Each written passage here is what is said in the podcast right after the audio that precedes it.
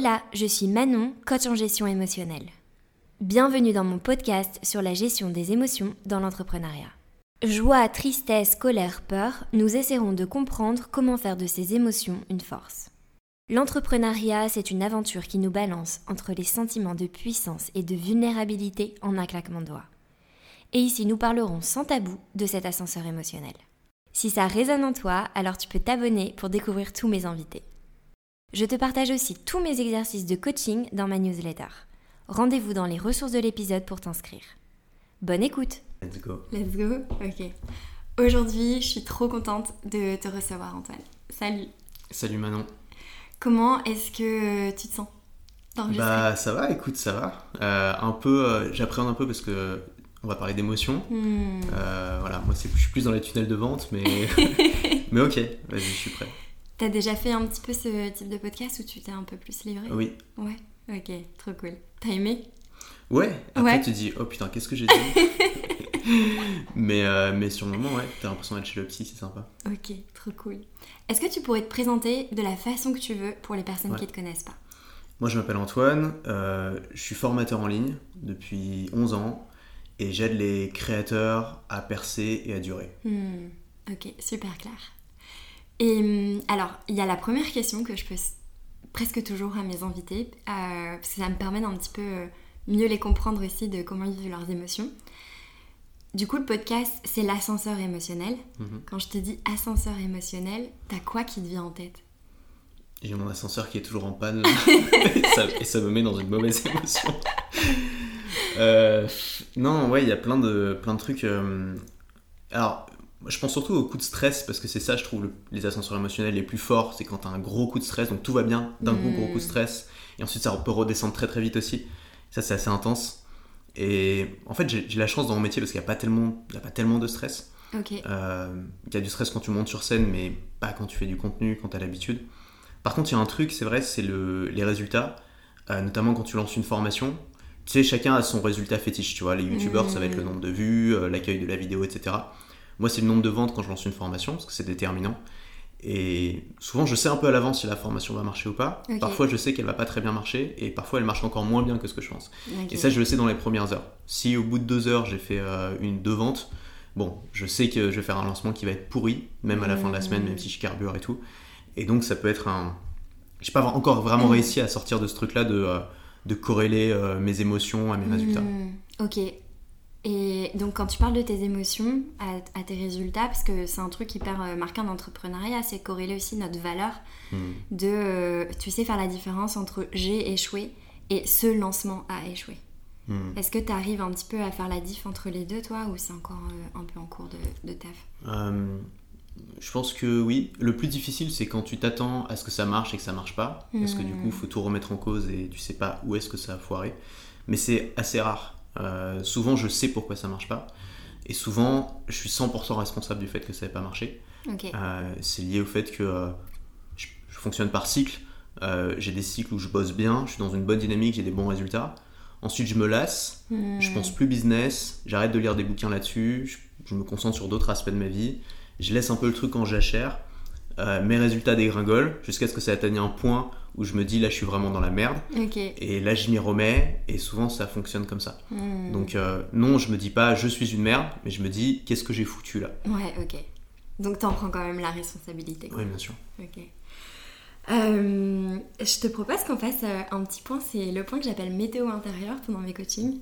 Et c'est juste, euh, bah, un petit peu comme avec la météo, dire comment est-ce que tu te sens euh, peut-être aujourd'hui et par rapport à ces dernières semaines euh, dans ta vie, tu vois. Donc ça peut être, euh, bah, je sais pas, que tu te sens hyper aligné Mm. ou que tu te sens stressé sur certains sujets. Ça- comment est-ce que tu te sens en ce moment? Je vais, je vais être le mec chiant, mais en ce moment je me sens super bien. Bah c'est trop bien, je suis contente de. Et, euh, et donc, euh, non, enfin, je- comme je te dis, je fonctionne par cycle. En ce moment, je suis dans un cycle euh, très positif de construction qui a démarré fin d'année dernière. Je me suis mis des objectifs, nouvelles stratégies qui marchent, qui, qui, euh, qui payent. Euh, au niveau business, ça marche très bien en ce moment ce que je lance. Je sais quelle va être la prochaine formation que je vais lancer, celle d'après aussi. Euh, je suis sur les rails. Euh, niveau sport aussi, je fais du sport quasiment tous les jours. J'ai plusieurs ob- objectifs desquels je me rapproche dans Mm. ces domaines-là aussi. Et donc, je suis dans une très très bonne dynamique. Après, je sais que voilà, il y a un moment où euh, ça va être un peu plus difficile. L'année dernière a été particulièrement difficile pour moi, ça n'a pas été une bonne année. Et donc là je, suis, là, je suis bien en tout cas en ce moment. Ok. Et quand tu dis que ça n'a pas été une bonne année, c'est sur quel niveau? Tout, euh, j'ai pris une année sabbatique. En fait, mais sans le, sans le vouloir. Ok, c'était pas intentionnel. non, je me suis pas dit cette année je fais rien. Je me suis dit cette année on verra bien. Et, euh, et, le fait est que j'ai rien fait, tu vois. Et qu'en fait, euh, l'année d'avant, j'avais, je m'étais fixé un, objectif ambitieux pour moi, c'était d'atteindre un million d'euros de chiffre d'affaires. Je l'ai atteint et il y a eu une sorte de contre-coup de ça, qui est que hmm. maintenant je fais quoi, tu vois, une fois que j'ai atteint. Ok, je fais 2 millions, non, j'ai pas envie, j'ai beaucoup bossé cette année, j'ai envie de me reposer. Donc j'ai un peu, euh, voilà, j'ai rien lancé de vraiment. C'était la, la, conclusion à laquelle j'en suis arrivé à la fin de l'année, c'est j'ai rien lancé de vraiment innovant, j'ai rien fait de vraiment intéressant. Euh, le seul truc bien, c'est que j'ai rencontré des nouvelles personnes, je me suis fait de nouveaux amis et ça c'était cool et ça a initié un peu un nouveau chapitre. Hmm. Mais, euh, mais je me suis pris en fait la crise des 29 ans euh, en plein dans la gueule. Désolé pour la position.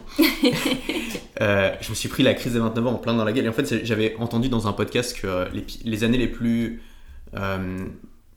challengeantes, pour prendre un mot d'être perso là, c'est les, les années en neuf. Euh, c'est pas, on dit la crise des 30 ou des 40 ou des 50, mais souvent c'est plus des 29, des 39, des 49. Parce que quand t'as 30 ans, nouvelle ère, tu vois, qui commence, nouveau mmh. chapitre, t'as 10 ans devant toi de trentaine. Quand t'as 29, c'est la fin d'une ère. Donc tu termines tes, 20 et tu dis, est-ce que j'ai vraiment fait tout ce que je voulais pendant mes 20 Est-ce que je me suis vraiment développé sur tous les plans où je voulais me développer?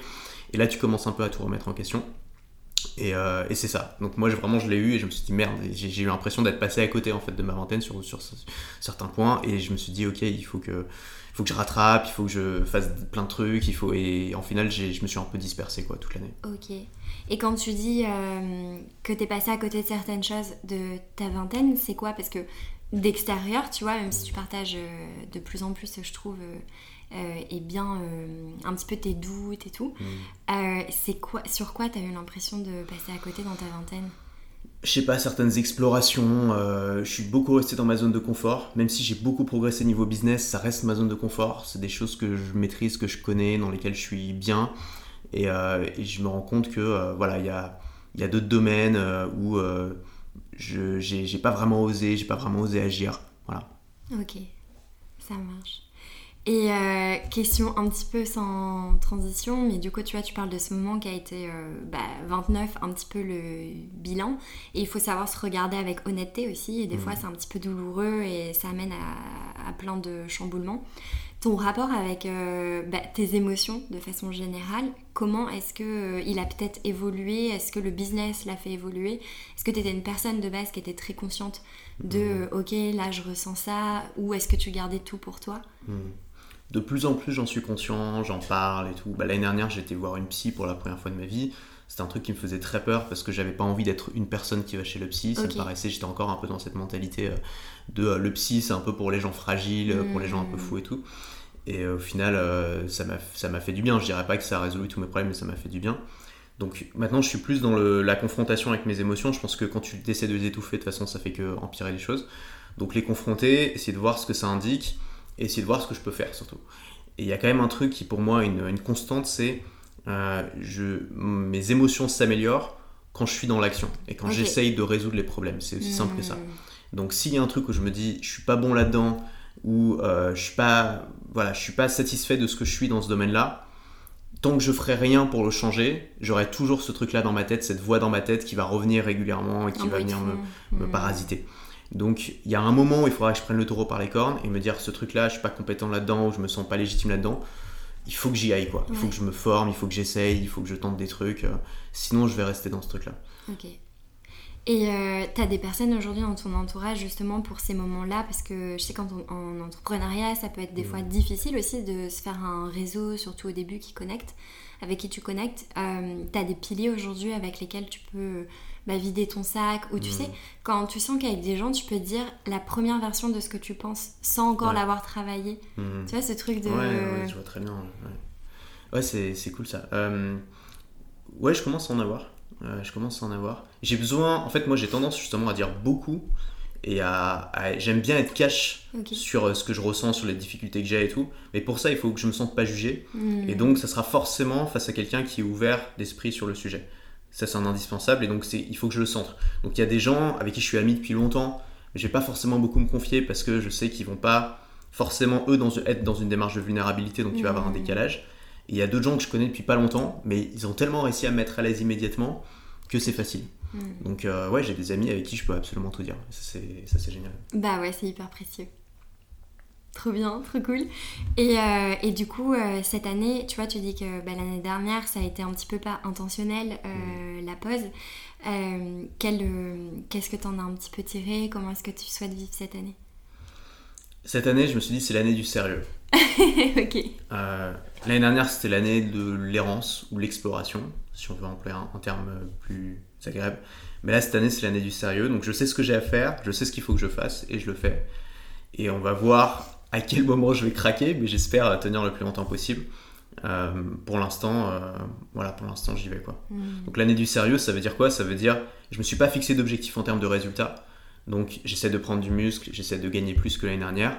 Euh, je me suis pas dit, ok, cette année, j'essaie de faire 1,5 million ou 2 millions. Je me suis pas dit, ok, cette année, je vais prendre 10 kilos de muscle. Mais je sais ce que je dois faire. Donc je sais que si je lance une nouvelle formation par an, que je fais mes petits tunnels de vente avec, que je lance mes pubs, je sais que ça va avoir, euh, ça, va apporter du résultat. Une nouvelle formation par mois. Euh, je sais que euh, si je vais à la salle trois fois par semaine, que je suis un programme qui marche et que je mange beaucoup, je vais prendre du muscle. Donc tu vois, il y, a des règles en fait où si tu les suis, tu sais que ça va marcher. Mmh. Et donc c'est là-dessus que je me concentre, sur le fait de suivre mes règles. Ouais, plus que le résultat. Ouais. Ok, peut-être ça met un petit peu moins de. Aussi, comme tu disais, la corrélation de je me sens déçu si ça marche pas, mmh. et de valoriser l'effort aussi, donc c'est trop mmh. cool. Et euh, l'objectif que tu t'étais fixé de dépasser les 1 million, ça t'est venu comment? C'était un truc où tu voulais te prouver, ou tu t'es dit j'en ai besoin? Enfin, tu vois, parce que la relation à l'argent, c'est euh, hyper. Euh, bah, c'est hyper particulier selon chaque mmh. personne. Bien sûr c'est pas tant une question d'argent qu'une question de score. Euh, quand tu es entrepreneur, ton score, c'est ton chiffre d'affaires. Mm. Ce qui d'ailleurs est un score qui peut être tellement biaisé que c'est pas un bon score. Euh, n'importe qui peut augmenter son chiffre d'affaires en augmentant ses dépenses, en augmentant ses budgets pub, tout ça.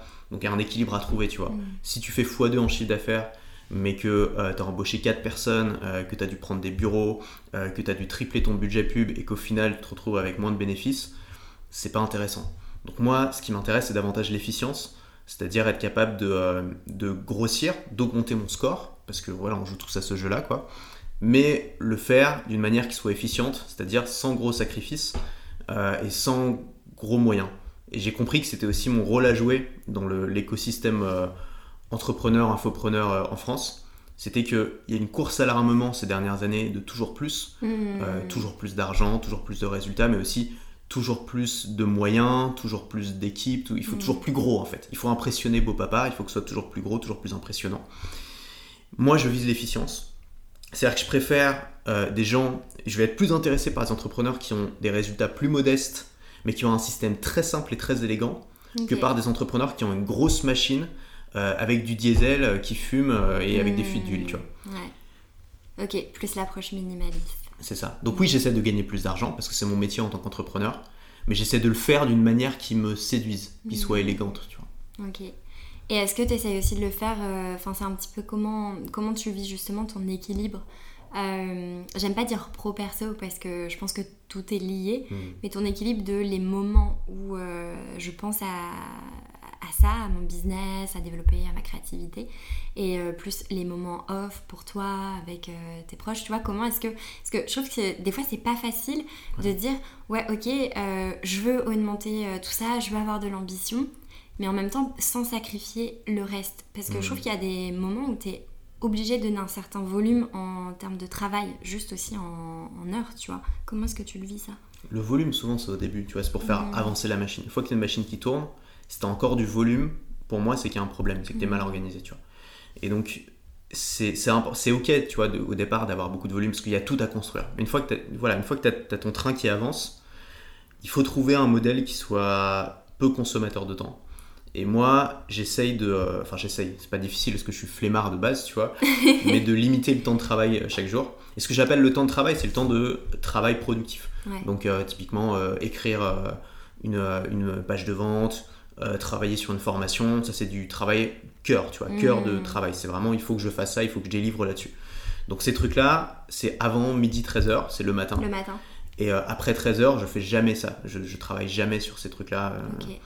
Et, euh, et ça veut pas dire que je fais plus rien qui va apporter des bénéfices dans mon travail. Par exemple, euh, ça m'arrive de lire des livres le soir, parfois des livres business, parfois des livres qui Mm. parlent d'autres sujets, mais que je vais essayer d'intégrer dans mon business.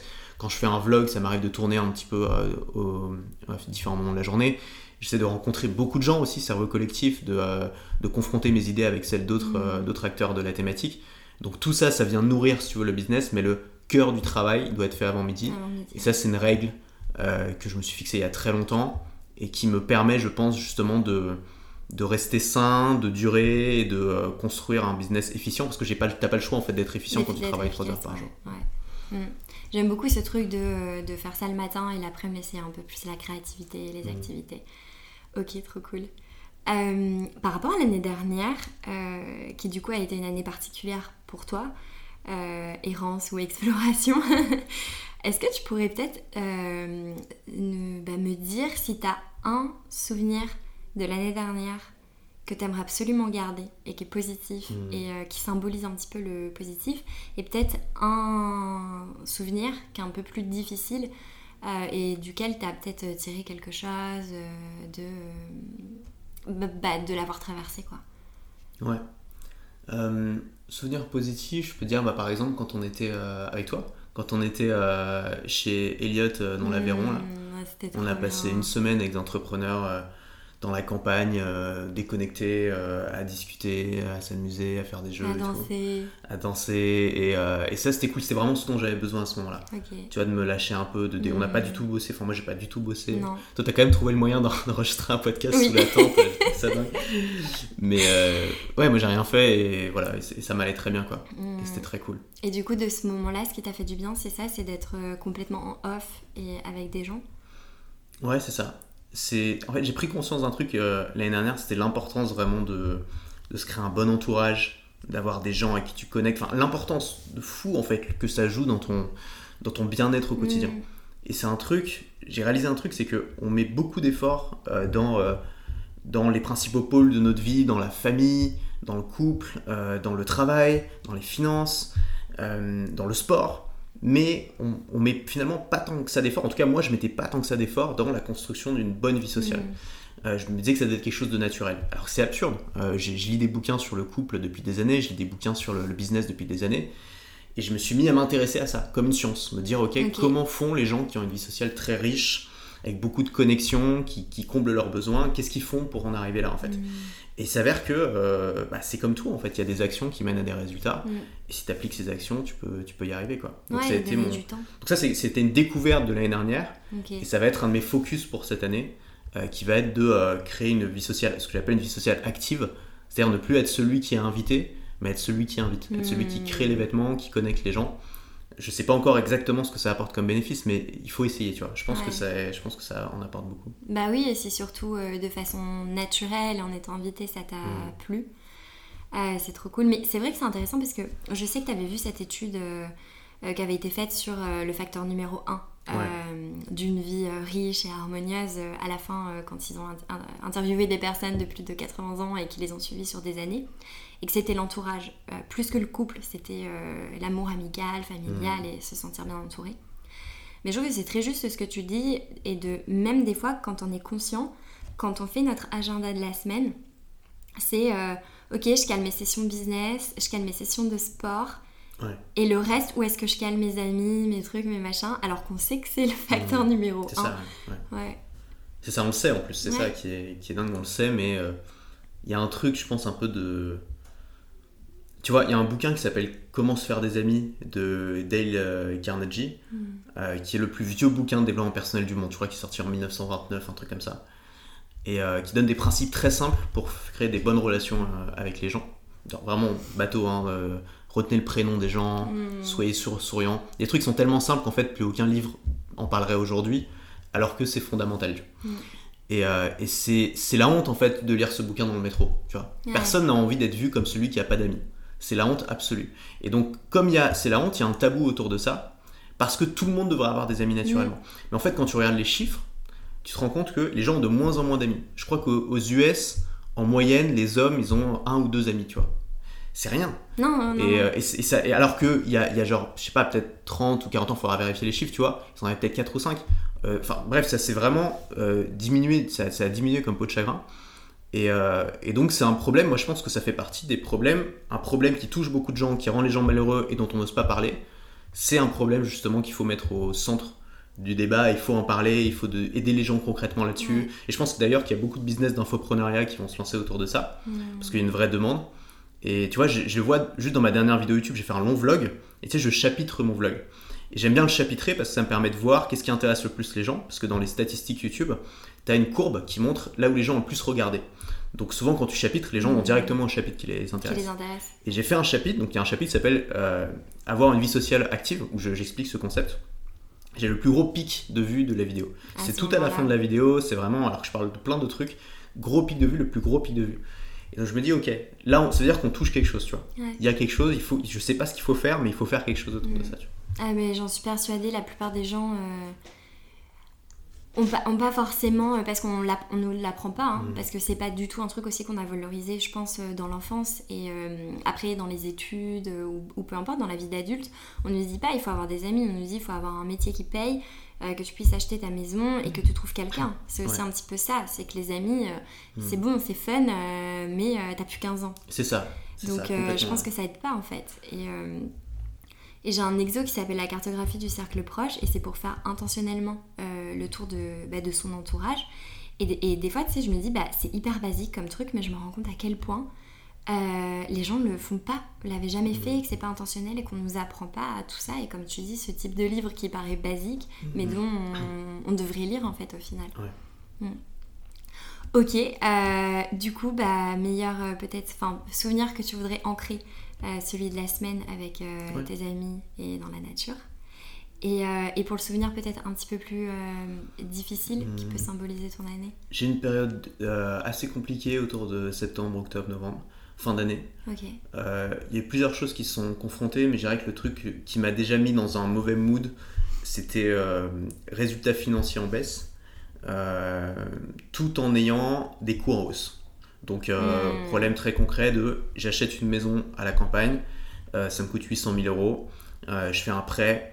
Euh, une fois avoir payé la maison, il me reste plus un centime et il faut, enfin, j'ai quand même de l'argent de côté qui est en bourse, etc. Mais j'ai pas envie d'y toucher.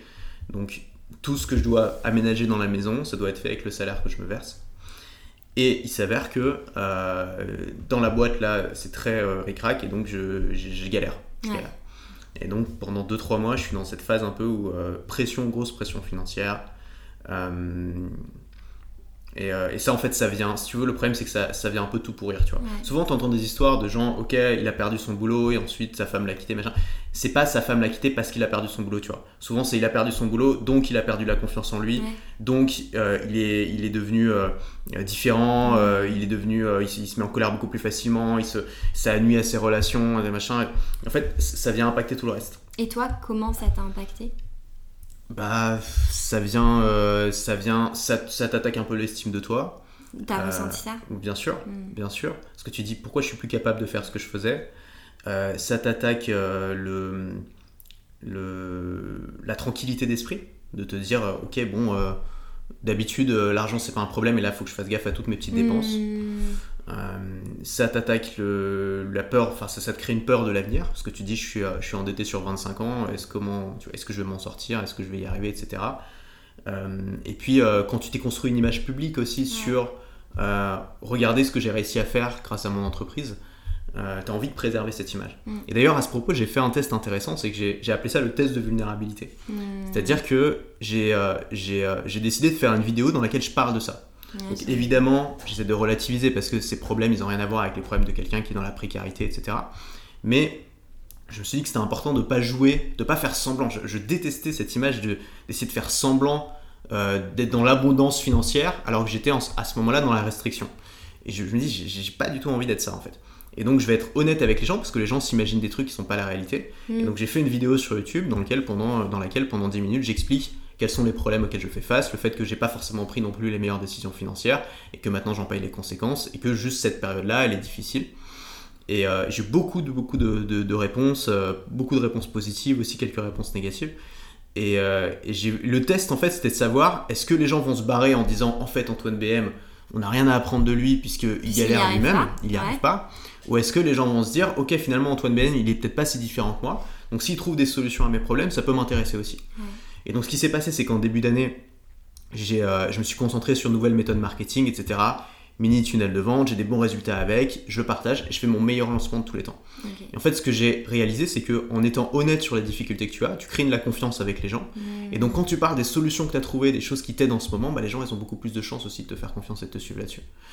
Et, euh, et j'étais très content de voir qu'en fait, euh, la vulnérabilité dans un business où tu dois, où on pensait qu'on devait montrer une image de Mister euh, Parfait, Oui, et riche euh, au final. riche où beaucoup de gens jouent à ce jeu-là. Ouais. Euh, moi, j'en connais qui, qui louent des villas, euh, qui louent des villas, euh, une fortune pour euh, deux jours pour faire un maximum de vidéos et ensuite qui retournent dans leur condo euh, à Bangkok euh, à 1500 euh, par mois parce que euh, parce qu'ils n'ont pas en fait les moyens ou alors ils n'ont pas envie tout simplement d'avoir ce style de vie, mais c'est ce qu'ils doivent projeter auprès de leur audience. En tout cas, c'est ce qu'ils pensent qu'ils doivent projeter auprès de leur audience. Derrière ça, je pense qu'il y a beaucoup d'insécurité personnelle Mm. et, et les gens se racontent qu'ils en ont besoin pour leur business alors qu'en fait ils en ont besoin pour leur ego. Ouais, je pense que oui, parce qu'après, ils se créent une audience euh, basée sur leur euh, image qui est un petit peu fausse, à la place d'avoir déjà connecté. Et en fait, quand tu fais ça, quand tu essaies de show off à tout le monde à quel point tu es riche, tu te racontes que c'est tu en as besoin voilà pour, pour les gens qui te suivent et tout. En fait, les gens que tu essaies surtout d'impressionner, c'est tes anciens collègues, euh, c'est tes potes, c'est tes parents, c'est tes beaux-parents. Dire regardez, Les regardez, autres vous- entrepreneurs aussi. parce c'est ça, les autres entrepreneurs, de les impressionner. Et en fait, il y a beaucoup de mensonges. Il y a Mm. beaucoup, beaucoup de mensonges. Le nombre de mecs où tout le monde pense qu'ils sont riches alors qu'ils sont pas un rond. Il y a des gens, enfin moi j'ai déjà entendu des gens qui parlaient d'un entrepreneur en pensant qu'il était milliardaire. Alors que moi je le sais, parce que je le connais un petit peu, que le gars est endetté jusqu'au cou, tu vois. Ouais, donc rien à voir. Ou l'histoire de millionnaire, parce que le mec il a généré un million de chiffre d'affaires, les gens pensent qu'il est millionnaire. Rien à voir, ça n'a rien à voir. Et donc il faut juste prendre conscience que tout le monde a des problèmes et que même les gens, et surtout peut-être les gens qui font semblant d'avoir aucun problème sur internet, sont peut-être ceux qui en ont le plus. Oui, euh, je pense qu'il peut y avoir une corrélation ouais, Mm. de cette peur de, de partager. Et tu vois, tu parles d'exposer de, d'exposer les résultats, mais je trouve qu'il y a un petit peu pareil avec le nombre d'abonnés. Et qu'on a beau le répéter de faites attention, c'est pas parce qu'on a des abonnés que euh, les gens ont des business viables, euh, que les gens sont sereins et qui peuvent payer euh, juste leurs factures basiques, alors que la plupart des gens n'y arrivent pas. Mm. Et, et je trouve que ce, ce show et ce truc de un peu. Ça met tout le monde dans une anxiété et dans une course à plus Mm. qui est parfois inatteignable et qui est parfois beaucoup plus difficile. Et je trouve qu'il y a un truc que tu dis beaucoup, c'est. Euh, et je pense qu'il peut rassurer pas mal de gens, c'est vous pouvez vivre avec euh, une, euh, une, une petite euh, communauté, mais bien construite, bien fait, faite, ouais. Mm. et de pas avoir besoin de, de, de tomber sur l'autre côté de, Mm. de tout faire pour avoir des abonnés ou montrer qu'on réussit quoi. Bah, souvent les gens qui ont beaucoup d'abonnés, ils gagnent pas beaucoup d'argent. Mm. Parce que pour avoir beaucoup d'abonnés, il faut toucher un public plus large. Donc qu'est-ce que tu vas faire? Tu vas faire des sketchs, tu vas faire de l'humour. Euh, je veux surtout pas dévaloriser les gens qui font ça parce que j'en connais pas mal et qui font un travail incroyable et c'est des gens qui réfléchissent vraiment leur, leur travail. Tu sais, on a un peu ce cliché du TikToker et cervelé, mais c'est complètement faux. Oui. Euh, c'est souvent des gens qui sont très intelligents, qui réfléchissent euh, vraiment à ce qu'ils font et à comment être drôle et comment créer des bons sketchs et qui ont des talents de, de storyteller. Mais c'est aussi des gens qui souvent sont dans la précarité. C'est un métier qui est précaire. Mm. Et, euh, et, et ça, c'est un problème. Parce que euh, quand tu vis ta passion mais que c'est précaire, tu es dans une situation qui est super inconfortable et beaucoup de doutes et tout. Et donc, moi, je- j'encourage et j'espère vraiment que la prochaine vague de gens qui vont se lancer dans l'infoprenariat et la vente de formation, ça va être des créateurs mainstream. Pour l'instant, beaucoup ont peur de le faire encore parce qu'ils ont peur pour leur image. Mais quand on se souvient en fait des premiers créateurs de contenu qui ont fait des, euh, des, pro- des placements de produits sponsorisés, ils se sont fait lyncher. Et aujourd'hui, tout le monde le fait, c'est devenu la norme. Mm. Donc je pense que la vente de formation, ça va être pareil. C'est encore très mal vu de la part des gros formateurs et tout. Mais on commence à en voir qui le font et qui ont des très bons résultats avec. Et en fait, quand les gens vont le voir, ils vont, ils vont le faire aussi. Quoi. Ouais, ouais, ouais. J'espère que ça va apporter un petit peu plus de sérénité. Euh, je te propose qu'on passe au jeu des questions. Ok, ça marche. Ça va? Alors, bon, je les mélange. hein. Et je te laisse en, choisir une et, euh, et je te la lis. Et tu réponds. Vas-y. Quel, a- quel aspect de ta personnalité aimes-tu le plus et sur lequel as-tu tendance à trop te juger? Euh, celui que j'aime le plus, je pense que c'est euh, mon ouverture. Ok. Euh, j'aime être confronté à des nouvelles idées, j'aime changer d'avis. C'est pour ça que d'ailleurs je suis pas dans la politique ni rien, c'est parce que je peux changer d'avis 100 fois dans la politique en fait. J'ai pas de, je, je déteste les, euh, les, les dynamiques de camp, les dynamiques, les idéologues, les gens dogmatiques. Hmm. Euh, je peux pas être ami avec des gens comme ça et je suis pas comme ça. Et c'est quelque chose que j'aime chez moi. J'aime ce- cette, cette capacité à discuter avec euh, plein de points de vue différents dans une forme de d'acceptation du point de vue Ouais, de l'autre. C'est vrai. Hmm, C'est vrai que t'as pas d'idées euh, fermées. T'as as des idées euh, marquées comme tout le monde. Mais euh, dans les conversations, c'est vrai que tu dis jamais non, ça c'est vrai, ça c'est pas vrai. Ok. Et sur lequel as-tu tendance à te juger? Je dirais ma, ma flemme. Ok. je, suis- je suis pas un bosseur en fait. Et, et parfois, t'as des, t'as des, t'as des gens qui veulent t'emmerder, qui ont repéré ce truc là chez toi et qui remuent le couteau dans la plaie. Ok. Genre, ça m'est arrivé d'avoir des gens qui disent Ouais, quand même, les formations d'Antoine, c'est un peu fait à l'arrache, machin. Et j'essaye vraiment dans mes formations, si tu veux, de, de trouver des méthodes ingénieuses, de les transmettre d'une manière simple pour que les gens puissent l'appliquer. Mais si les gens cherchent euh, une encyclopédie sourcée, euh, complète, complexe de mathématiques, c'est pas chez moi qu'il faut qu'ils aillent, sincèrement. Euh, moi, je trouve une idée, je trouve ça génial. Je la teste, si ça apporte des résultats, j'en fais une formation à la volée, je la lance. La formation, elle dure 2-3 heures. C'est pas parfait, mais les gens qui vont être réceptifs à ça, ils vont prendre l'idée, ils vont l'appliquer, ils vont avoir des résultats. Mais tout le monde va pas être réceptif à ça.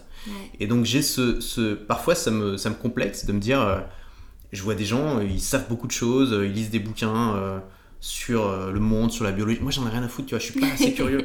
Je suis pas assez curieux. La ouais. biologie, je, je m'en fous. La physique, je m'en fous. Les sciences, je m'en fous. Moi ce qui m'intéresse, c'est les- l'astuce. J'aime bien les astuces de vie. Les choses que tu peux implémenter dans ta vie qui vont avoir un résultat concret, applicable. Moi je suis un vendeur, donc en tant que vendeur, j'aime euh, comment est-ce qu'un produit va être conçu, va être expliqué pour que les gens aient envie de l'acheter. Et quand je dis produit, tu peux remplacer ça par n'importe quoi. Ça peut être une idée. Un truc que j'adore, c'est les grandes idées, les idées qui se propagent. Une idée où euh, tu pitches le truc et tu vois la lumière qui s'allume dans les yeux des gens, ils ont envie de le faire aussi. Ça, ça me parle. Mais c'est pas des trucs nobles. C'est pas des trucs nobles. Euh, et si tu veux briller en société, il vaut mieux euh, t'y connaître, je sais pas, en sociologie, que, euh, que t'expliquer, je sais pas, le dernier truc de dev perso de, que t'as lu je sais pas où, ou tu vois. Hmm. Je sais pas. Il y, a- il y a ce truc-là de. Parfois, parfois, je complexe de me dire. Il y a des gens qui sont tellement cultivés, tellement. tel- qui, qui produisent des résultats tellement. qui produisent des- du travail tellement complexe, tellement impressionnant, que moi, je m'en sens incapable. Hmm. Ok, c'est intéressant. C'est intéressant parce que c'est le point sur lequel tu as tendance à juger et en même temps c'est ce que tu disais que toi tu as besoin d'être dans l'action Mm. et dans le mouvement. Et euh, je pense euh, bah, c'est le trait qui te fait peut-être rebondir vite aussi. Bah, c'est sûr que ça a des bénéfices, hein, ça c'est évident. Mm. Ce qui me permet de lancer 12 formations par an, c'est ça. hein. Euh, donc euh, donc j'ai aucun doute sur le fait que c'est bon pour moi et pour ce que j'essaye de faire, mais ça veut pas dire que je complexe pas. Bah ouais, ok. Bah merci d'avoir partagé ça. Next one. Allez. Quels sont tes regrets si tu en as?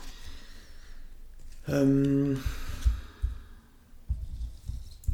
C'est pas évident parce que ça va toucher, tu vois, à des trucs peut-être plus perso ou des trucs. euh, Mais tu vois, c'est des. Des trucs euh, d'adolescence ou de machin, de cette fille avec qui j'aurais dû parler, que j'ai que j'ai pas fait. Et, et tu vois, les trucs où tu te dis, c'est dommage parce que ça aurait pu peut-être créer des histoires de l'expérience de vie qui m'auraient été utiles aujourd'hui, tu vois. Hmm. Et donc, ça, ça va être beaucoup de choses comme ça. Euh, ah si, un regret. Si, j'ai un regret. Euh, je crois que j'en ai jamais parlé. Mais c'est... À une époque, on m'a proposé de faire un, un TEDx. Euh, C'était, je sais pas, peut-être 2018-2019. Et quelqu'un m'a contacté pour me proposer de faire un TEDx dans une ville allemande. Alors bon, c'était pas le... le- Tu vois, c'est TEDx, hein, c'est pas TED. Donc c'est le truc que personne regarde, mais c'est cool quand même parce Bah que ouais, tu peux mettre le logo sur ton site. Et euh, c'était à Ungottingen et c'était en anglais. Sauf que, bon, au niveau d'anglais, j'ai jamais été très à l'aise. Je peux comprendre, je peux lire, le parler, j'ai moins d'expérience, surtout à l'époque. Et j'ai dit oui. Et pendant deux mois, j'ai essayé de pondre un truc et j'ai pas réussi. Il y avait rien qui me venait, je me sentais nul, j'arrivais pas, et les mots me venaient pas. Je me suis dit, mais en fait, ça va être la catastrophe. Et donc j'ai rappelé la, la meuf et je lui ai dit, en fait, je vais pas le faire. Ok. J'ai senti sa déception en face parce que c'était un sorte de projet étudiant pour elle, donc elle était contente. Hop, c'est bon, elle avait trouvé quelqu'un, c'était fait et tout. Et là, Elle s'est dit, je vais devoir là, il lui restait trois mois pour trouver quelqu'un d'autre, c'était short. J'ai senti, j'ai senti sa déception. Et, euh, et après, j'ai senti ma propre déception vis-à-vis de moi-même. Ok. moi-même. Et, euh, et je me suis dit, euh, voilà, je, je, je regrette pas de pas l'avoir fait, je regrette d'avoir dit oui pour finalement avoir dit non. Je pense que quand tu t'engages dans quelque chose, notamment auprès de quelqu'un d'autre, même si c'est difficile, ça aurait pas pu mal se passer. Tu vois. Au pire, j'aurais galéré, mais j'aurais quand même été content de l'avoir fait. De toute façon, personne l'aurait vu ce truc-là. Euh, c'est pas, tu vois, c'est pas un truc fondamental. Mais le fait d'avoir renoncé, je, voilà, c'est, faut pas faire ça. Hmm, Je, ok. je- je recommande aux gens de ne pas faire ça parce que je- même si je m'étais foiré, je leur ai oublié le truc, c'est pas grave quoi. Ouais. Alors que le fait de ne pas l'avoir fait, c'est ça, c'est les regrets, c'est ce qu'il y a de pire. ouais. Ouais. Ok, donc c'est intéressant en fait, la déception elle est plus liée du coup à t'être dit euh, bah j'ai pas été euh, fiable en fait sur mon engagement. Ouais, il y a de ça et ouais. Et le fait de, de dire j'ai pas été capable de faire un truc qui n'est pas non plus impossible quoi. Hmm, Ok. Bah, Peut-être que quelqu'un qui écoutera t'invitera à un TEDx. Hein. Non, faut pas. non, non, je dis plus oui Je maintenant. te mets dans la sauce, tu sais. non, non, c'est galère. non, maintenant je sais. Je, En vrai, je je le ferai. Là, je le ferai, tu vois. Hmm. J'ai pris l'habitude, je peux parler à des gens en anglais et tout. J'ai pris un peu plus confiance. À l'époque, j'avais quasiment jamais une conversation en anglais. Quoi, donc, euh. Ok. Donc t'as eu un peu peur? Ouais, bien sûr, bah, c'est la peur. C'est la peur, Mm. c'est seulement la peur. Ouais. Ok.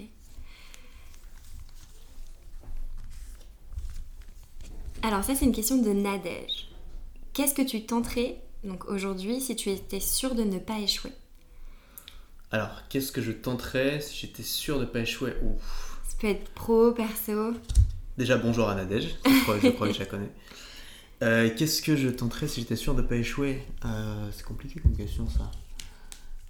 Euh, Peut-être d'écrire un bouquin. Ok. Un bouquin sur quoi? Bah, sur mathématiques, tu vois, sur un truc de mathématiques. Je pense que quand même le livre a une, a une aura particulière. Et surtout, il a une longévité, tu vois. Un livre, ça Mm. peut vraiment durer s'il est bon. Et c'est un objet physique, tu vois, tu peux tenir dans tes mains et tout. Et c'est beau, c'est classe un livre, c'est classe. Mm. Mais pour moi, c'est pas efficient d'écrire un livre. En fa- en fait, c'est pas efficient sauf si tu fais un best-seller, mais t'as quand même très très peu de chance. Enfin, je connais personne dans mon entourage qui a réussi à faire un best-seller. Donc, ça vaut pas le coup quand tu fais pas un best-seller parce que c'est beaucoup beaucoup de travail pour finalement des résultats qui vont s'estomper Mm. très rapidement. Si tu fais un best-seller, si t'es Tim Ferriss, tu fais la semaine des 4 heures, ça change ta vie jusqu'à la fin. Ah bah complètement. Jusqu'à la fin. Tu peux ne jamais écrire d'autres livres, tu seras toujours Tim Ferriss, Le auteur de la semaine a- des 4 heures. Toujours. Mm. Donc, euh, c'est jouer au loto. J'aime pas les, j'aime pas les jeux d'argent. Euh, c'est pour ça que je le fais pas, je pense. Mais j'aimerais bien le faire un jour. quand même. Ok. Ok, donc euh, pas de porte fermée quoi. Non. Trop bien.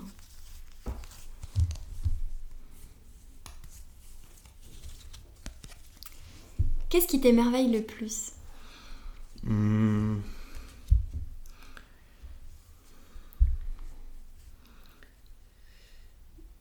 C'est beaucoup de choses m'émerveillent en fait. Vraiment beaucoup beaucoup de choses.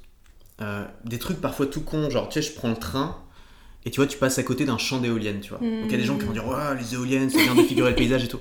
Moi je suis là, imagine le niveau de sophistication de la société dans laquelle on est pour qu'on ait des centaines d'ingénieurs dans différentes parties du monde qui se réfléchissent sur des différentes Mmh. parties d'un produit qui est absolument gigantesque, qui est un moulin à vent géant, donc qui est en plus l'héritage d'une tradition ancestrale mais gigantesque.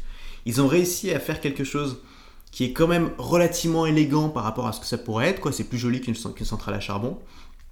Et ils ont réussi à faire en sorte que ça fonctionne, à la hisser dans la terre, un truc de genre 150 mètres de haut, qui va être en plein vent, à faire en sorte que ce soit suffisamment ancré dans la terre pour pas que ça tombe, à la relier à des fils électriques pour que moi je puisse faire, euh, je puisse allumer mon, euh, mon, euh, je sais pas, mon, mon chauffage quoi.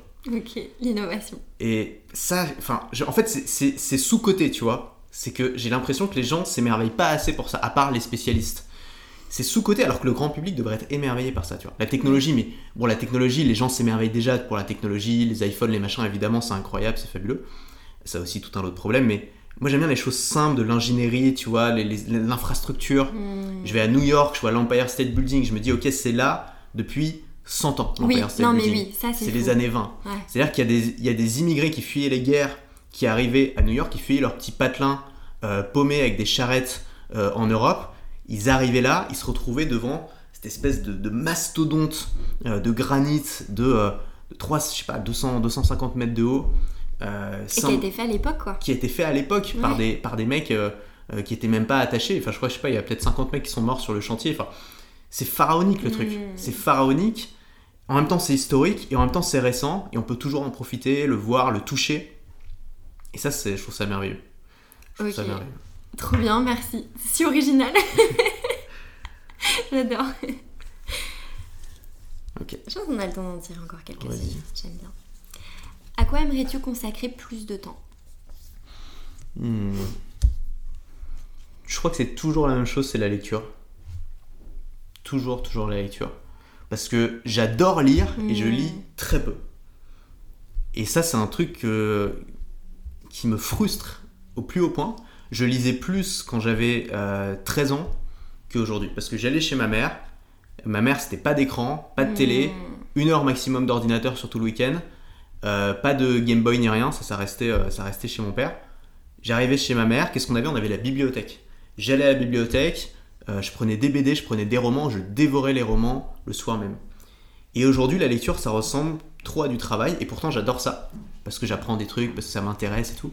Mais ça ressemble trop à du travail, et donc je procrastine, je repousse, je le pousse dans la journée en fait. Je sais je le pousse, je le pousse, je le pousse plus tard dans la journée, je me retrouve à 22h30 à me dire bon ok je lis, et au final je lis 20 minutes et je vais me coucher. Bah ouais, Et, euh, et ça m'énerve. Mm. Ça m'énerve. Euh, parfois, je, parfois je tombe sur un bouquin qui m'accroche à fond, où j'ai vraiment envie. Souvent c'est des bouquins pratiques, hein, donc j'ai vraiment envie du résultat très rapidement, donc je, je vais lire en 3 jours, mais trop souvent ça reste laborieux et ça m'énerve. Mm.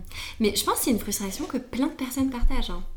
Ce truc de euh, vouloir faire des choses, là c'est la lecture, on sait que c'est bon pour nous, mm. mais on a quand même du mal à s'y mettre. Je pense qu'il faut, il faut lire des trucs qui nous, qui nous amusent, qui nous plaisent, euh, tu vois. Le problème c'est que je lis très peu de romans aujourd'hui, parce que j'ai pas, là j'ai pas un auteur qui me... Il suffit que je trouve un auteur qui, qui écrit des romans qui me parlent, et là je vais, je vais tous les... Mm. Je vais tous les bouffer, c'est sûr. Mais là, j'en ai pas. T'en as pas en Et du coup, c'est qu'il reste plus que les livres euh, techniques, entre guillemets, donc les livres how-to, euh, qui, qui, ressemblent un peu à des cours.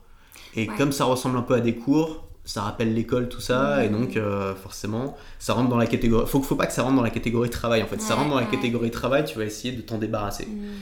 Et la lecture, on ne sait pas, ça devrait pas être ça.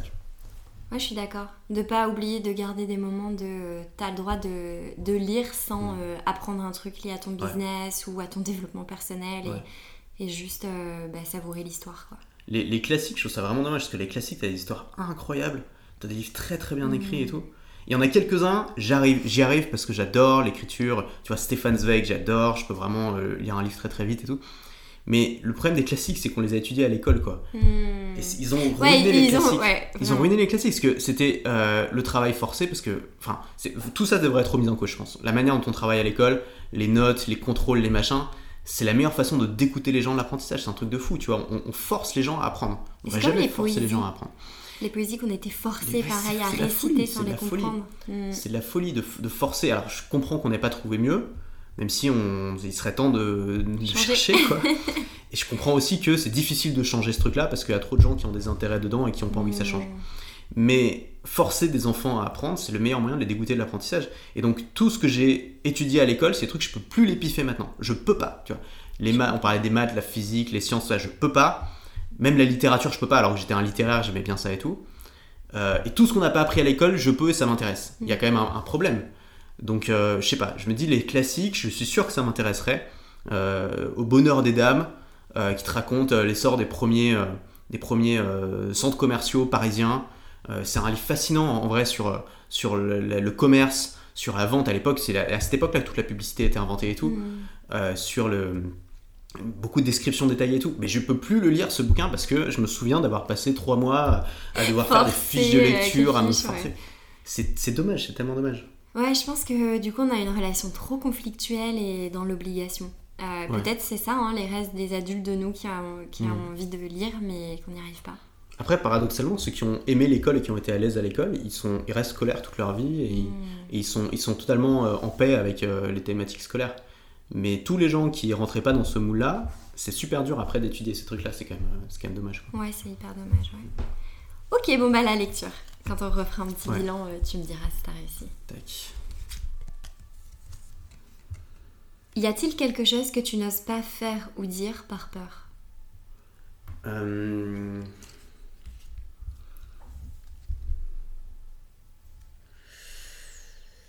des- quelque chose que j'ose pas faire ou dire publiquement ou à des gens en particulier Comme tu veux. J'ai toujours peur de vexer les gens, donc j'essaie de faire très attention. Et j'essaye aussi maintenant de le faire publiquement parce que je me rends compte qu'avant, je prenais des pincettes devant les gens, mais pas dans mes emails ou dans mes vidéos. Et donc euh, au final, ça blessait encore plus de gens. Donc je fais attention. Maintenant, je fais attention aussi aux su- des sujets desquels j'aborde. Il y a des trucs qui des sujets que j'ai explorés cette année qui m'intéressent. J'ai remarqué que la société n'est pas encore prête, tu vois. Ok. Tu peux pas en parler. Par Comme exemple, j'ai fait un récemment, j'ai fait une vidéo, un petit reels, hein, j'ai pas, pas passé beaucoup de temps, mais de résumé d'un bouquin qui s'appelle La salope éthique. C'est sur le Hmm. polyamour, les relations libres, tu vois. Je trouvais ça super intéressant, c'est un truc que je découvre cette année, je me rends compte qu'il y a des gens qui vivent comme ça et qu'ils ont mis en place des règles, des trucs pour que ça se passe bien et que euh, et ça remet en cause plein de croyances que j'avais, tu vois. Et je me dis, tiens, trop bien, je découvre un truc qui m'a passionné, ce bouquin, je l'ai vraiment dévoré, j'ai envie de le partager aux gens, et qu'est-ce que j'ai? Bah, J'étais obligé de bloquer les commentaires, parce qu'en Ah fait, sur les réactions, il y avait des gens qui étaient curieux, ouverts d'esprit comme ça, qui, qui étaient contents d'apprendre ce truc-là, surtout que je faisais pas du tout du prosélytisme, hein. j'expliquais simplement la théorie du bouquin. Et t'as des gens euh, fermés, direct, blocage complet, euh, dans l'insulte, c'est n'importe quoi, euh, c'est de la merde, t'as rien compris, machin. Ah ouais, c'est hyper violent. Et, et où tu te dis, il y a des sujets, la société n'est pas prête. Ouais, c'est pas encore. Elle n'est pas prête. Et pourtant, le livre est sorti il y a 20 ans. hein. Ouais. Mais religion, croyance, tradition, famille, très des trucs qui sont irrationnels souvent parce que les gens vont pas t'expliquer pourquoi c'est mal. Parce qu'en soi, si tu veux vraiment expliquer pourquoi c'est mal, il faut expliquer à qui tu fais du mal. Et qu'en fait, tu te rends compte que tu fais du mal à personne, c'est très difficile à justifier. Mais quand les gens peuvent pas expliquer pourquoi c'est mal, mais ils te disent que c'est mal, c'est Bah que ça y vient. Mm. Il n'y a pas de dialogue et c'est que ça vient d'une croyance en fait. C'est que ça Mm. vient d'une croyance irrationnelle, d'un truc qu'on t'a inculqué quand tu étais enfant. Et ce que j'ai remarqué en plus par rapport à ce sujet spécifiquement, c'est que la plupart des filles à qui j'en ai parlé en perso ou alors sur internet se sont montrées curieuses et ouvertes d'esprit là-dessus. Et tous les gens qui ont fait un blocage là-dessus, c'était des mecs. Ouais, bah oui. Et donc je me suis dit, en plus, ça m'étonnerait pas que derrière, il y a un- une sorte de Roland de misogynie, de euh, la femme doit m'appartenir, il faut contrôler, une femme libre, c'est une femme dangereuse. tu vois. Ouais. ouais. Et, et ça, je me suis dit, j'ai pas envie de voir cette facette de mon audience. J'aime pas ça. Mm, ou C'est du dogme, j'aime pas ça. Je, je comprends qu'il y a des gens qui puissent être complètement en désaccord avec ça et j'ai aucun problème avec ça. Mais quand ça relève du dogme et pas du, euh, du truc construit, je veux pas être, je veux pas être en contact en fait avec ça. Mm. Et donc, j'évite de, de trop m'attarder sur ces sujets-là, même si c'est des sujets qui m'intéressent, que j'explore, parce que euh, ça me met dans une, dans une situation vis-à-vis de mon audience qui me plaît pas, c'est-à-dire que ça, ça, ça, ça met de la distance en fait. Et moi, j'ai besoin d'aimer les gens pour qui je travaille. Ouais, ouais. Donc je me ressens sur mes sujets où je sais que les gens vont être intéressés par, euh, par ça et que c'est pas polémique. Mais il y a tellement de trucs qui sont polémiques aujourd'hui. Mais... Je savais pas que c'était polémique ce sujet-là avant d'en parler. Mais parce que peut-être que dans nos sphères, on a l'impression que c'est ok. Je pense aussi Mm. qu'on a un entourage où on peut tout dire et tout faire au final. Mais que c'est ok et que tout le monde peut avoir des phases et, et qu'on Mm. s'en fout. Et qu'on oublie qu'en fait, c'est pas comme ça partout. Et que la sûr, plupart des gens pensent pas comme ça. Ouais. Et, euh, et oui, euh, je pense qu'il y a un gros sujet de, par rapport à l'image de la femme et de attention aux gens euh, euh, qui tiendraient trop de discours que la femme peut être libre. Ouais. hein. Je pense que c'est ça aussi. Ouais. Ouais. Et venant d'un homme, je pense qu'ils sont peut-être sentis trahis. Peut-être. ça doit être ça. Ok, donc euh, les choses que, que t'oses pas forcément dire euh, par peur, je comprends.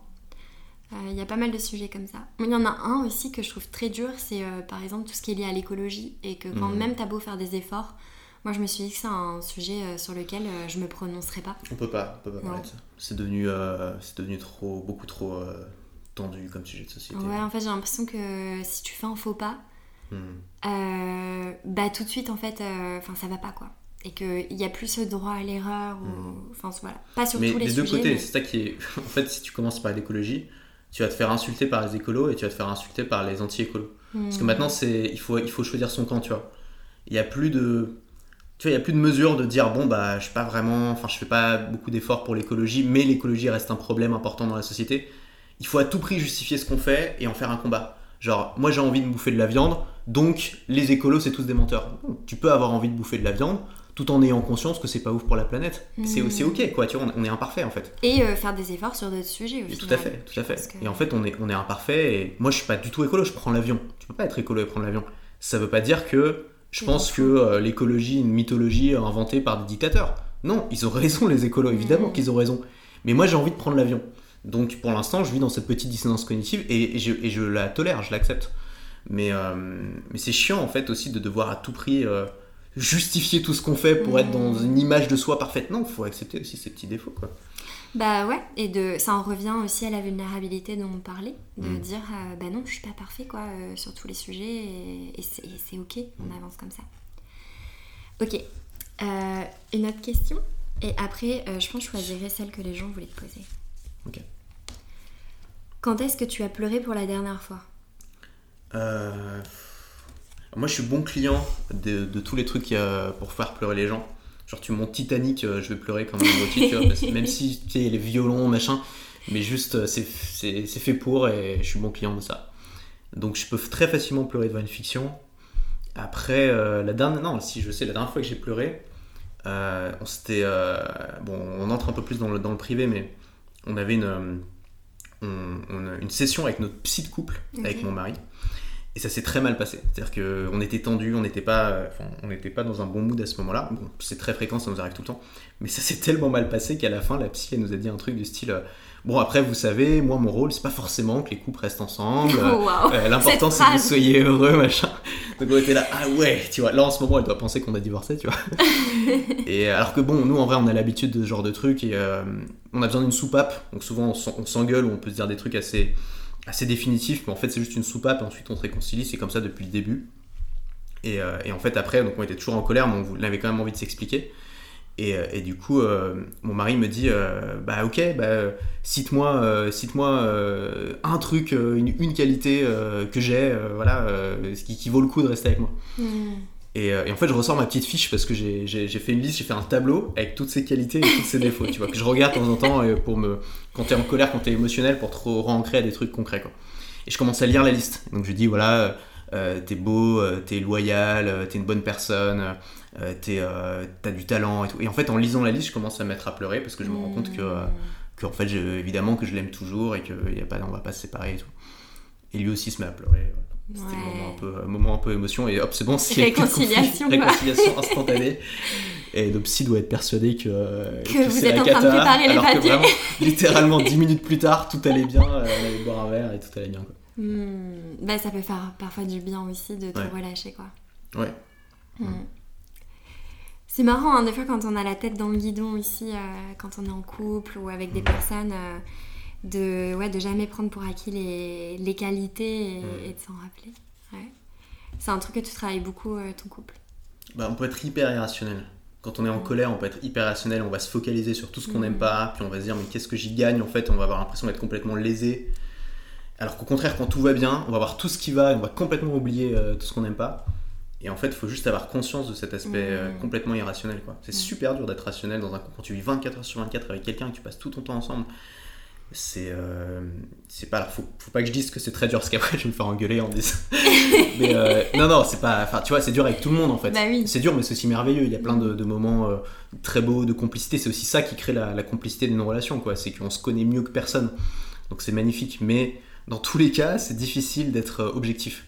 Et donc c'est bien, ça peut paraître un peu euh, froid de faire ça, mais moi je trouve que c'est bien de le faire, de noter, moi j'ai un journal et tout, je note beaucoup ces choses-là, de noter objectivement mm. euh, au, moment où on les sent, tu vois, les choses qu'on a découvertes, les choses qu'on aime, les choses qu'on n'aime pas, tout. Et en fait ça permet quand on est émotionnel et qu'on pourrait prendre des décisions sous le coup de l'impulsion, jamais, jamais faire ça bien sûr, prendre le temps et d'aller regarder ces trucs-là, d'aller revenir dans nos notes en fait, dans notre travail, dans les trucs concrets, dans l'objectif. Et à partir de ça, on se dit oui, en fait, c'est vrai que bon, quand même, c'est pas si terrible. Et puis voilà, il y a ça, il y a ça. Et puis moi aussi, je suis pas parfait, machin. Et au final, on relativise. Quoi. Ok, trop intéressant. Ouais, de, de garder des, des traces de, ce qui va, mais aussi peut-être des doutes et, que ça aide à prendre du recul. Ça me fait rebondir, du coup, je pense que je vais prendre peut-être deux, dernières questions. Euh, bah, il y a une question qui est liée et c'est 10 heures euh, où c'est euh, quelle est ta vision de l'amour? Euh, euh, j'ai une vision assez pragmatique. Alors moi j'aime bien, euh, c'est pas du tout romantique de faire ça, mais j'aime bien comparer l'amour au business. Hmm. moi j'ai une relation romantique avec mon business. Donc pour moi c'est une passion, c'est un rêve que j'ai accompli, qui me rend heureux. C'est comme si c'est comme un couple. Et, et du coup j'aime bien comparer les deux. Et ma vision du couple c'est que ça doit être un, un partenariat fonctionnel avant tout. C'est-à-dire un partenariat qui a une valeur supérieure à la somme des deux individus. Hmm. Donc si c'est juste on est ensemble pour pas être tout seul, il manque quelque chose. Si c'est on est ensemble parce qu'on se complète et parce qu'on arrive à en tirer quelque chose qu'on pourrait pas avoir si on est tout seul, là ça devient intéressant. Euh, je pense pas qu'un couple doit être d'une passion. Je pense pas qu'un couple euh, doit être euh, un truc fondamentalement euh, passi- passionné, passionnel, puissant, euh, Mm. érotique, euh, euh, sensuel. Non, ça peut être un amour raisonnable. Et d'ailleurs, souvent les amours raisonnables durent plus longtemps et sont très beaux. Deux personnes âgées qui s'aiment, souvent c'est un amour raisonnable, en tout cas qui est devenu raisonnable avec le temps. Et, et donc, ma vision, c'est ça, c'est que il faut que ce soit fonctionnel. Et pour que ce soit fonctionnel, il faut co- connaître l'autre, il faut connaître son couple, il faut travailler dessus, il faut, faut travailler dessus comme on travaille dans son business, en fait, c'est ça le truc. Ouais, accorder du temps. C'est ça, accorder du temps, y mettre du soin, euh, se détacher de ses émotions immédiates, faire preuve d'indulgence. Ce mot, il est très important, je pense, dans un couple. Parce que quand tu vis avec quelqu'un, surtout après quand tu as des enfants et tout, je pense que c'est encore pire, c'est qu'il y a plein de petites choses qui vont t'agacer, et il faut faire preuve d'indulgence, et il faut connaître l'autre. Par exemple, euh, moi dans mon couple, mon, mon mari est, est très distrait, il oublie souvent des trucs, il oublie des machins dans la cuisine, il laisse du désordre, du bazar un peu partout. Moi je suis un peu carré carré, j'aime bien quand tout est propre et à sa place et bien rangé et joli. tu vois. Et, euh, et ça a créé beaucoup beaucoup de friction au début du couple. Et en fait un jour je me suis dit mais en fait, parce que j'ai lu des trucs euh, là-dessus et je me suis dit mais en fait c'est pas de la mauvaise volonté, il est TDAH. Merveilleux, on a mis un diagnostic dessus, tu vois. Et en fait maintenant à chaque fois que je vois un truc qui traîne, je me dis ok c'est comme ça, c'est mon mari, C'est lui. il est TDAH, il a plein de qualités, et puis parfois il oublie d'éteindre le chauffage ou la lumière, ça m'agace un peu, c'est pas grave, je le fais en fait. Et, et inversement, moi j'ai des gros défauts dans le couple que mon mari a fini par accepter par indulgence. Hmm. Et l'indulgence c'est très beau, hein. c'est un truc, on... c'est pas seulement dans le couple hein, qu'on l'utilise, mais c'est très beau et c'est ce qui permet de de nourrir un amour moins égoïste, tu vois, moins centré Ouais. sur ses besoins, Sur ça me fait plaisir à moi. c'est ça, mais centré sur comment est l'autre, est-ce que je peux comprendre comment il fonctionne, est-ce que je peux voir ce qui, ce qui est bon chez lui, même si ça répond pas exactement à mes besoins du moment. Hmm. Voilà, après je suis pas du tout un expert du domaine et je me cherche beaucoup, j'ai lu beaucoup de livres là-dessus, j'essaye de, de progresser. Il y a un bouquin qui est super qui s'appelle Les, Les langages de l'amour, Ouais. euh, qui justement t'apprend l'indulgence parce qu'il te montre que t'as pas le même, t'as probablement, si t'as des difficultés dans ton couple, c'est que t'as probablement pas le même langage de l'amour que ton partenaire. Et donc, enfin, que tu connais aussi ce bouquin d'ailleurs, on en parlé. Et donc, euh, si tu apprends à parler le langage de l'amour de ton partenaire au lieu de parler seulement le tien, bah, tu peux en fait améliorer largement la relation en faisant plaisir en fait tout simplement Ouais. à l'autre. Et tu vois, c'est des trucs comme ça. J'adore et euh, ça me fait penser à il y a une euh, une euh, coach en relation de couple que j'adore qui s'appelle Esther Perel.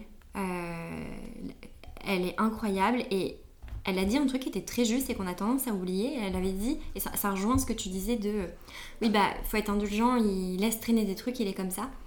Et elle disait des fois la personne va nous demander de faire quelque chose et ça va être une friction parce qu'on va dire non, moi je veux pas ranger ça là Mhm. parce que je trouve que c'est mieux là. Et elle disait mais euh, des fois il faut en couple ne pas chercher à avoir raison et juste chercher à mais si cette personne ça le rend heureux, Hmm. est-ce que c'est si significatif Ouais. dans ma vie de le faire de ma, fa- de ma façon à moi? Ou est-ce que je peux le faire de Ouais. sa façon et juste ça va lui faire plaisir? Faut lâcher du lest quoi. Ouais, je pense. Ouais. Mais euh, des fois, il y a l'ego qui rentre en jeu, euh, le manque de recul, euh, Totalement. les périodes où on peut être un petit peu plus stressé aussi qui peuvent accentuer. Ouais. Je pense qu'il y a des- trucs qui sont importants pour le choix d'un partenaire. Bienveillance, Hmm. euh, équ- un certain équilibre, quelqu'un qui est complètement euh, euh, instable, ça peut être très très compliqué. Et, euh, et c'est ça quoi, tu vois. Gentillesse et, et équilibre, je dirais. Hmm. Si la personne a de bonnes intentions et équilibrée, tu peux, faire, tu, peux, tu peux faire plein de trucs avec. Ouais, Tu je peux faire plein de choses. Euh, je te pose deux dernières questions. Ça te va? Ouais. T'es pas fatigué? Non. Ok. Euh, c'est une question de Clément qui te demande qu'est-ce qui est le plus dur pour toi en ce moment? Le plus dur pour moi en ce moment. Hmm. c'est de, euh, de m'entraîner là parce que je me suis inscrit à un semi-marathon. Et tu sais, c'est genre le truc où pff, tu fais ça sur le moment avec des potes, ouais, ça va être trop cool, on va faire ça. et tout. Puis C'est après, faut t'entraîner, tu vois. Et là, je suis là trois fois par semaine à devoir aller courir, il fait froid, c'est chiant, j'ai vraiment pas envie, je prends aucun plaisir à faire ça. Et juste, je le fais parce que 21 km, tu vois, faut s'entraîner un petit peu. Et voilà. Et en fait, en fait l'erreur, c'est que je me suis fixé comme objectif de prendre du muscle. Donc déjà, je mange beaucoup, je vais beaucoup, je fais beaucoup de musculation. Tout en courant dès que j'ai le temps de courir, en fait. Et donc tous les jours, je fais du sport. Mmh. Et là, franchement, c'est chiant, tu vois. J'ai hâte que ça, j'ai hâte de le faire. C'est en mars, j'ai hâte de le faire, ce, semi, pour être tranquille. ok, Clément, du coup, c'est la course. Ouais. bah, merci. J'ai envie les gens qui, euh, qui, adorent courir et qui font ça. Ah ouais, moi, j'ai jamais compris. C'est chiant. C'est hyper chiant. chiant, juste tu cours, il se passe rien, c'est fatigant. Pour moi, c'est une fatigue lente, tu vois, genre. Et même pour le corps, je trouve ça hyper violent. C'est l'un des seuls sports, je quand je le fais, après, je me sens physiquement mal. Ouais, c'est vrai que c'est extrême. Après, tu vois ton cardio qui monte à toute vitesse, quoi, ça c'est cool. Si tu traques un peu avec l'Apple Watch et tout, euh, tu vois le. Et tu sens plus en forme, ça, ça arrose tout, c'est vraiment. En vrai, c'est vraiment bien. Après, c'est vrai que ça fait des chocs et tout. Il y a des trucs pour ça, hein. euh, tu sais, il y a un bouquin qui s'appelle Born to Run. J'ai saoulé tout le monde avec ça parce que je me suis mis à marcher avec des chaussures plates. Je connais ce bouquin. Et ouais, tu marches, en fait, tu enlèves ta semelle de chaussures, tu, prends des chaussures sans semelle quasiment, enfin une semelle très fine, et en fait, tous les problèmes, euh, les blessures et tout ce que font les, coureurs, c'est lié au fait qu'on a des chaussures qui sont beaucoup trop sophistiquées et qui affaiblissent nos genoux. Donc il faut des chaussures de base. Le mieux serait de courir pieds nus, mais tu vas pas courir pieds nus euh, à Paris. Hmm. Donc, euh, donc tu mets des chaussures minimalistes. Y a un moment, j'ai fonctionné que avec ça full time. Et en fait, je me suis rendu compte que ça me faisait chier parce que je suis déjà pas très grand. Là, je perdais les 2 cm de triche du, talon, du, talon, Et donc, j'ai remis des baskets. Quoi. Après avoir converti tout le monde à cette Après chaussure. avoir converti tout le monde. Parce que faut savoir comment. Comme ça, je, euh, je, rapte ici les autres. et, toi, moi, c'est ça. C'était tu gagnes en hauteur. euh, J'ai une dernière question. Celle-ci, c'est la mienne. Ouais. Euh, si je devais te poser une question, selon toi, pour euh, encore plus te connaître ou connecter avec toi, ce serait laquelle? Bonne question. Alors. Euh, Prends ton temps. Attends, si tu devais poser une question pour mieux me connaître. Euh...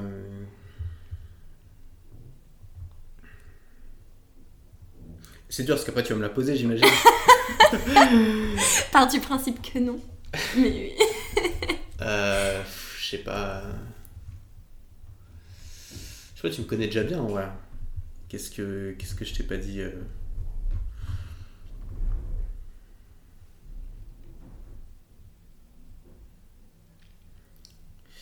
euh en fait c'est super dur cette question parce que ça, m'oblige à préparer, à trouver non seulement la question, mais en plus à avoir une réponse intéressante derrière. Parce que si au final la question, tu me la poses et que j'ai rien à dire, c'est nul, tu vois. Mais non, bah, bah, il y aura forcément un truc qui deviendra. Et si ça ne vient pas aujourd'hui, ça viendra un autre jour. Quelle est, euh, je sais pas, ta visite,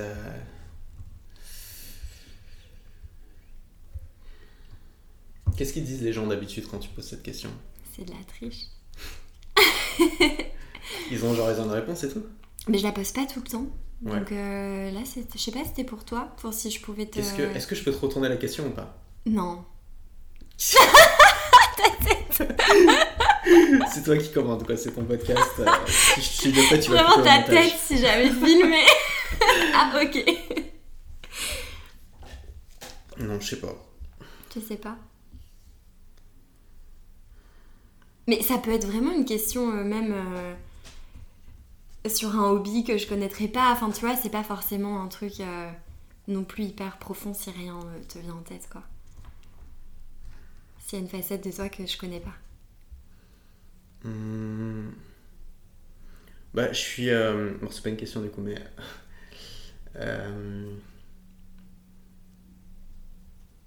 Ce qui me fascine le, le plus. Un des trucs qui m'intéresse le plus, c'est le design urbain. Ok, bah voilà, tu vois. si tu me demandes, voilà, la question c'est quel est le, hobby chelou qui t'intéresse le plus ouais. Euh, c'est le design urbain et c'est un truc complètement euh, étrange, mais euh, tu vois, tu montres une photo de piste cyclable, je crois qu'il y a de la dopamine qui se libère dans mon cerveau. C'est trop drôle. Et je sais pas pourquoi, c'est très bizarre. Et je pense que, tu sais, quand j'étais petit, j'avais un tapis avec des routes et des machins et j'étais obsédé par ça. Euh, et il y a un seul. Je vois lequel. Le, y a... tu vois, le, oui, tu m'en as vu. et il y a un seul jeu vidéo auquel je continue à jouer aujourd'hui. C'est City Skyline. Et en fait, c'est un SimCity-like, tu vois. Mais SimCity, le dernier, il est pas ouf. Et du coup, il y a des gros geeks qui ont sorti une meilleure version qui s'appelle City Skyline avec plein de modes. Tu peux faire ce que tu veux et tout. Et le truc de gérer les flux de gens, tu vois, tu mets des métros, euh, tu mets des, euh, des trams, tu mets des bus, tu mets des pistes cyclables, euh, tu mets des autoroutes. Et le fait de gérer le flux des gens, je trouve ça. C'est incroyable. Je, je comprends les ingénieurs qui ont voué leur vie à ça et c'est fascinant. Et, et c'est pour ça que je suis anti-bagnole. Alors, ça aussi, c'est un sujet hyper politique, on peut plus en parler et tout. Mais je suis anti-bagnole parce qu'en fait, quand tu t'intéresses au flux de personnes, tu te rends compte que la voiture dans un milieu dense, c'est la pire manière de déplacer des gens. Ça prend beaucoup de place, Hmm. ça déplace peu de gens, ça va pas vite parce qu'on a trop. Et en fait, tu prends par exemple Paris, il y a 8% des déplacements qui se font en voiture et ça suffit à bloquer tout Paris. C'est-à-dire que tu rajouterais 2%, il y aurait plus, plus possible de bouger. Trop d'embouteillage. Et donc tu dis 8% et ça bloque tout et ça crée toutes ces nuisances, il y a un problème. Pas efficace. Et donc quand tu t'intéresses aux urbanistes et tout, les urbanistes ils sont à fond dans le, le- là-dessus, dans les, les modes de déplacement les plus efficaces de flux de personnes, etc. Ils vont te parler de métro. Le métro est le- l'invention la plus efficace pour déplacer un grand nombre de personnes à une vitesse quand même assez importante. Un million de personnes qui prennent la ligne une tous les jours. Enfin, tu vois, c'est délirant. T'as des étoiles dans les absolument- C'est yeux. absolument délirant. Et, et les gens se rendent pas compte, tu vois. Les gens se plaignent du métro parce que ça pue. Moi, quand je rentre dans le métro, alors j'ai ce luxe-là, évidemment, de pas De souvent prendre le métro parce que je ouais. travaille chez moi, etc. Mais quand je rentre dans le métro, moi, je suis le seul connard qui est là. Waouh, c'est extraordinaire, c'est bien fait. C'est tous ces couloirs. Tu vas à Châtelet, c'est un enchevêtrement de couloirs qui sont superposés les uns aux autres. T'arrives à faire ton, Je ton crois que t'es la changement. seule personne qui valorise euh, Châtelet. C'est extraordinaire. C'est un défi d'ingénieur fabuleux, le métro. Et, et aujourd'hui, on a du low, du low-tech. Tu vois, la piste cyclable, c'est du low-tech. Ça coûte pas cher du tout à faire. On peut en faire partout. Et c'est un moyen pas aussi efficace que les transports en commun, mais quand même très efficace de déplacer beaucoup de gens tout en ayant le, mode individuel. A beaucoup de gens qui préfèrent se déplacer en individuel qu'en collectif, je comprends. Et moi, c'est ce que je fais. Je prends le, le vélo et tout. Et voilà, c'est un hobby chelou qui me. Et d'ailleurs, je suis rentré, j'ai arrêté Twitter à cause de ça. Parce qu'à l'époque où j'étais sur Twitter, j'étais rentré dans l'espèce de guerre entre les, euh, les pro-voitures et les, euh, et les pro-vélos. Et c'est horrible. Ces, ces gens-là sont des fous. Ces gens-là sont des fous. C'est-à-dire qu'il y a des gens qui passent leur journée à insulter des gens sur Twitter parce qu'ils sont pas d'accord avec eux et à montrer le petit truc qui a fait le camp adverse qui est le plus choquant et à le mettre en avant. C'est horrible. Ça Ouais, après fou. peux plus quoi. sortir après dans la rue sans voir que ça et te dire mais tout le monde et, et j'ai tout arrêté je me suis dit c'est des cinglés en fait c'est des cinglés et donc je, je suis revenu à un truc où je lis là-dessus je m'informe des nouveautés je suis très content de la direction que prend Paris là-dessus en ce moment il y a plein de pistes il y a plein de pistes cyclables qui sont en création il y a plein de lignes de métro qui sont en création et je fais mon truc de mon côté mais déconnecté de la politique je veux pas entendre parler Hmm. euh, de combats politiques de genre les cyclistes euh, sont tous des connards ou les euh, ou les, euh, ou les euh, automobilistes. Non, je veux pas entendre parler de ça, ça, ça m'intéresse pas. Tout le monde est des êtres humains les gens répondent à leur environnement. Si tu crées un environnement qui crée de la toxicité, les gens vont se comporter de Mm. manière toxique. C'est pas la faute des gens, c'est la faute de l'environnement. Donc le rôle des urbanistes, c'est pas de faire la guéguerre sur Twitter, c'est de créer un environnement qui soit le plus harmonieux possible. Eh Ben écoute, franchement, tu vois, petite information pépite au final. Et euh, très utile facile, euh, euh, pour les anniversaires, euh, Noël, les livres sur ça quoi. c'est ça, ouais. C'est ça, c'est toute une section livre sur Paris. euh, C'est vrai. ouais, et sur, euh, Comment est-ce que est-ce que ça t'a plu? Ouais, c'était super. C'est bien, j'aime bien pas parler business. Ouais, C'est chiant de parler business. Euh, Ouais, non, tout c'était le temps dans les podcasts. c'était cool, j'aime bien me parler de tout et de rien. donc. Ouais, puis là, le- les questions, j'aime bien. Comme ça, c'est aléatoire et ça permet d'aller sur des sujets où on n'aurait peut-être pas eu l'idée ou Ouais. la direction naturellement. T'es très très forte pour trouver des, des questions originales. Bah, merci. Et le concept du, des cartes, où tu pioches ta question au hasard, ça ajoute quelque chose en plus. euh, Trop très bien, bonne idée. bah, merci. Trop contente que ça t'ait plu et je suis contente d'avoir partagé ce moment avec toi. Merci, moi aussi. Bah merci, hâte de sortir l'épisode. C'est tout pour aujourd'hui. N'hésite pas à m'écrire sur mes réseaux pour me dire ce que tu en as pensé. Et si cet épisode te plaît, tu peux le partager en me taguant ou lui laisser 5 étoiles. Merci et je te retrouve au prochain épisode.